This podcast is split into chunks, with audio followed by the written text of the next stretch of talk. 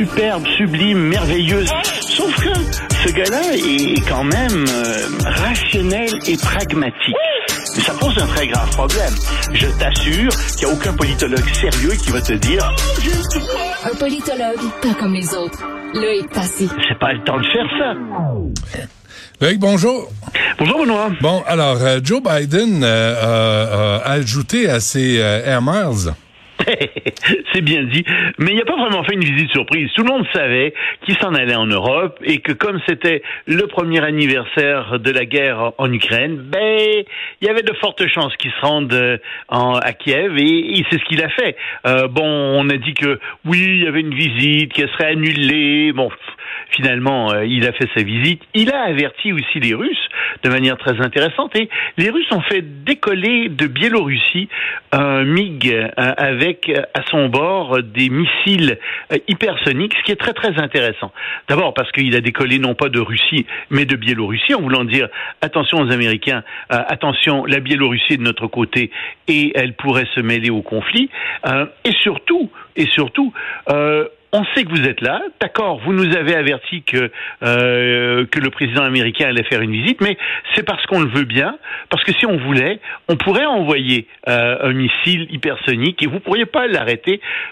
Théoriquement, il n'y a aucun moyen d'arrêter en ce moment un missile hypersonique. Euh, je t'ai déjà dit, je suis Mhm. pas dans le secret des dieux, mais à mon avis, ça s'arrête pas ces missiles-là. On n'a pas la technologie pour le faire, personne là pour le moment.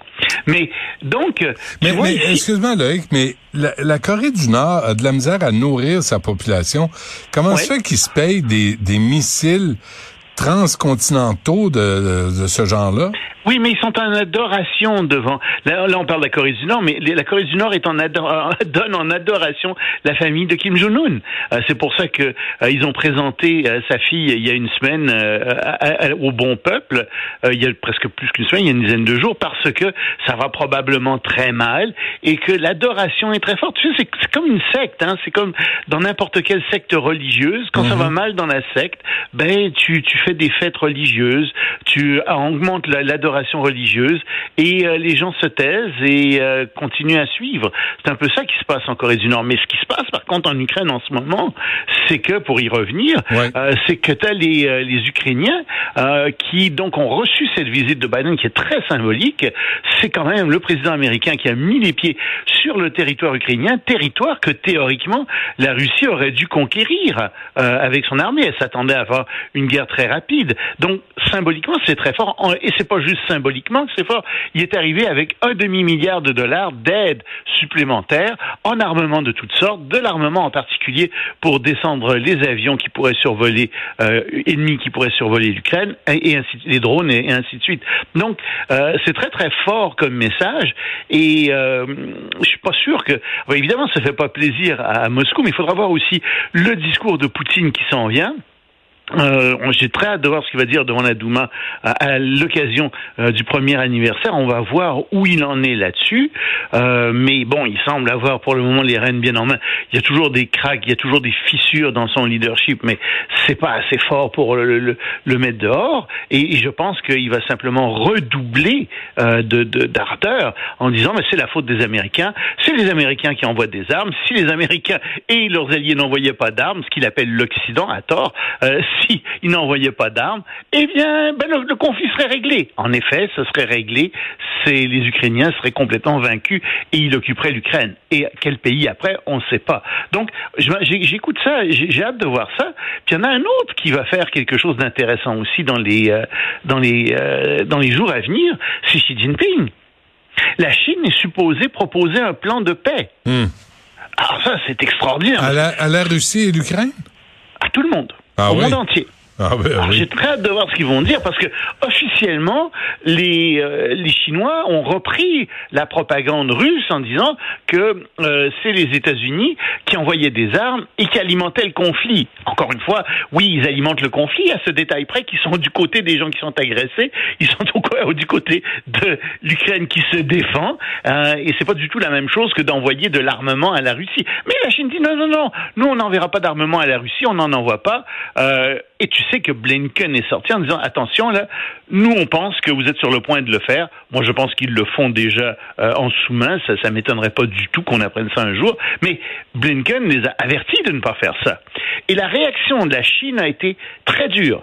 Les Chinois ont dit les États-Unis ne sont pas en position de donner quelque leçon que ce soit à quiconque. Mmh. Donc ils essaient de montrer qu'ils sont indépendants et qu'ils vont arriver à quelque chose. Alors, je te l'annonce, ce plan de paix, là, ça va être un plan de paix qui va aller du côté des Russes. C'est un plan de paix qui va faire satisfaire une grande partie des demandes russes. Et comme les Américains et les Ukrainiens vont le refuser, les Chinois vont dire, bah, puisque vous l'avez refusé, euh, bah, nous, on se sent libre désormais d'appuyer qui on veut, vous voulez pas de la paix, c'est votre faute. C'est hmm. aussi euh, une manœuvre de propagande. Je serais excessivement étonné que ce soit un plan de paix euh, équilibré, euh, qui aille dans un sens ou dans l'autre. De toute façon, en ce moment, les Ukrainiens veulent reprendre tout leur territoire et donc ils n'accepteront pas de plan de paix. De toute façon, les Russes en ce moment veulent prendre tout le territoire ukrainien. Enfin, Poutine, j'entends, mhm. et donc lui non plus n'acceptera pas de plan de paix. Et de toute façon, les États-Unis et euh, et le, le, euh, leurs alliés en général ne veulent veulent au minimum que les Russes se retirent du Donbass et d'une grande partie de l'Ukraine. La Crimée, c'est peut-être plus difficile comme, comme question. Ça pourrait tomber, mais pour le reste, là, c'est revenir au minimum au statu quo ante euh, d'avant donc le déclenchement de la guerre il y a un an, moins les Russes dans le Donbass. OK. Et euh, Loïc, euh, en Belgique? Ben, en Belgique, ça va. On a appris des nouvelles absolument extraordinaires sur le port d'Anvers. Il y a eu, figure-toi, l'année dernière, 110 tonnes, 110 tonnes de cocaïne qui ont été saisies. Je sais si tu ce que c'est. C'est la moitié de toute la cocaïne qui a été saisie la même année à travers l'Europe. Et donc, ils se disent, il faut qu'on fasse quelque chose, il faut qu'on durcisse euh, absolument euh, nos, nos, notre port, parce que ça va très très mal. Il faut que le port soit plus surveillé. Oui, mais c'est 120 kilomètres carrés à surveiller. C'est 16 000 employés à surveiller. Alors, qu'est-ce qu'ils vont faire? Ben, Ils vont, euh, par exemple, utiliser des moyens très très modernes de détection, des scanners intelligents, et surtout, donc, on va scanner 100% des containers qui viennent d'Amérique latine, par exemple, tu vois. Euh, et, et l'objectif c'est de faire tomber le prix de la cocaïne, de faire de priver en fait les, dirigeants euh, des, euh, les, dirigeants euh, de ces réseaux de trafic d'au moins 20% de leur de leur de leur argent.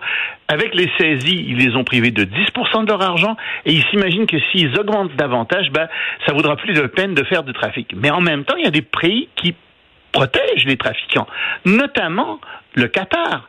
Et la Belgique aussi fait pression sur le Qatar pour que le Qatar euh, ben, extrait euh, des, des, des, gens qui sont euh, au, Qatar, qu'il protège finalement et qu'il les envoie en Belgique, des trafiquants ou en Europe tout au moins. Hmm. Alors il y a tout ça qui joue aussi.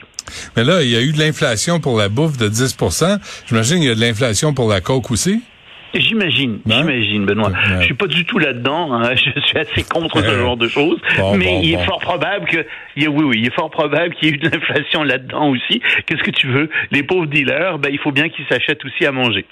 Ben oui, ils font pitié. Merci, Loïc. on se reparle demain. Salut. Salut, Benoît.